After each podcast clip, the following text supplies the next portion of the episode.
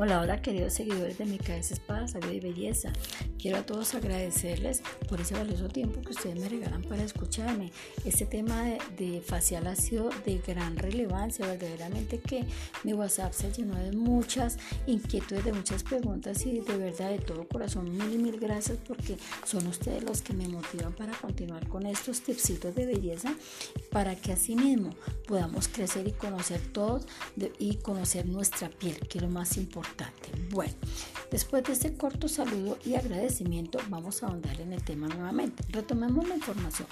En esta semana les compartía los, tipos de piel y algunas anomalías, pero también les dejaba una tareita, que ustedes se pararan frente al espejo y observaran cómo estaban las condiciones de su piel, si está opaca, si está ajada, si está brillante, si está opaca, si está eh, un poquito eh, alípica o si tiene piel mixta o si en las zonas en las que identifique eh, la piel grasa, la piel mixta, si ustedes verdaderamente se, se identificaron con el tema o se sencillamente ustedes tienen es piel normal y ya.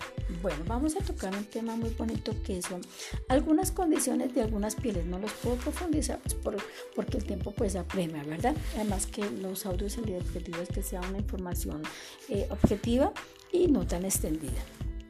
Entonces, hablemos de la piel normal. Como su nombre lo indica, la piel normal no tiene ninguna alteración, no presenta ninguna cromía, eh, lo que quiere decir que es una piel que se puede maquillar, que se puede trabajar y que necesariamente requiere productos obviamente de alta calidad, pero que no va a tener ninguna afectación si se aplica a diferentes productos porque realmente su piel es normal y la característica como tal es que es normal. Pare de contar pero muy diferente de la piel seca. La piel seca presenta una sincromía en cuanto a los laterales eh, faciales, porque si miramos bien las personas que padecen esta enfermedad o esta anomalía en su piel, eh, en los laterales de los ojos, lo que son las líneas de expresión son un poco más marcadas. A nivel del nasofaríngeo, la carita la piel es un poquito más eh, decaída y la cara de por sí, su mirada va a ser un poco más lánguida, más, como más tristonga, por decirlo así. Y aunque la persona sea alegre, sea espontánea, sea eh, una persona sanguínea, el rostro asemeja lo que su alma y su espíritu habla. Es decir, todo lo que sentimos y, e irradiamos en nuestro corazón se ve en el rostro. ¿De acuerdo? Por ende es que las personas que tienen esas anomalías y o padecen otras eh, anomalías y o patologías, de una u otra manera están manifestando lo que su corazón está callando. Entonces, en este momento quiero que usted cierre sus ojos Piense, ¿qué es lo que usted le está fallando en su corazoncito? ¿Qué es lo que hay en su alma y en su espíritu que no permite que salga a la luz y lo tiene ya retenido, pero que a su vez está manifestándose en la piel de su rostro?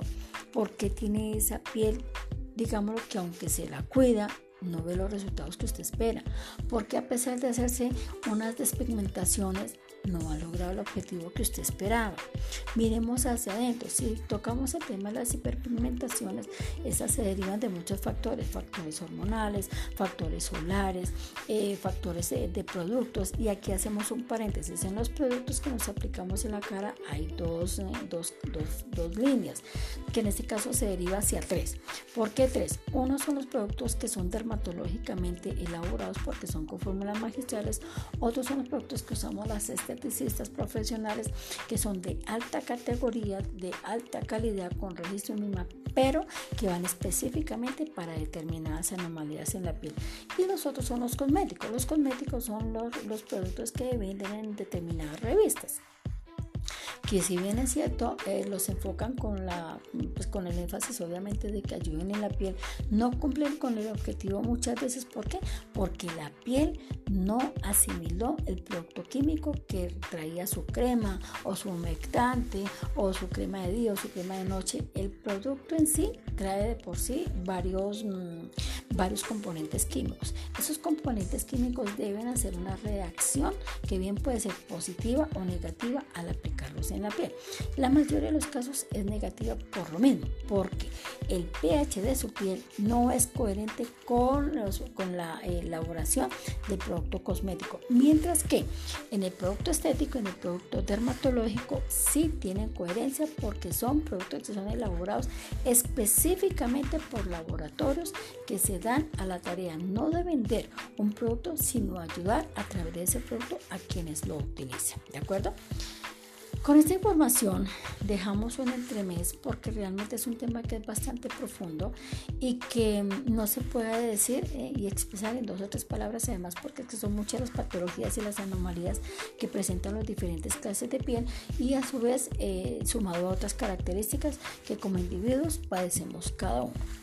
Por ende, les agradezco su tiempo, les agradezco este momento maravilloso. Los espero a partir de mañana en la Feria de la Belleza Facial, donde voy a estar haciendo em, análisis totalmente gratis. Vengan, aprovechen las promociones. Vamos a tener spa facial, vamos a tener eh, limpieza facial con barrido energético, se va a realizar limpiezas con extracción, se va a realizar eh, biolifting facial para recuperar el manto hidrolipídico que muchas veces perdemos por la polución, la sudoración y los, los productos químicos que a veces nos, aplicamos, los cuales, como les decía previamente, no se fusionan con el pH en nuestra piel.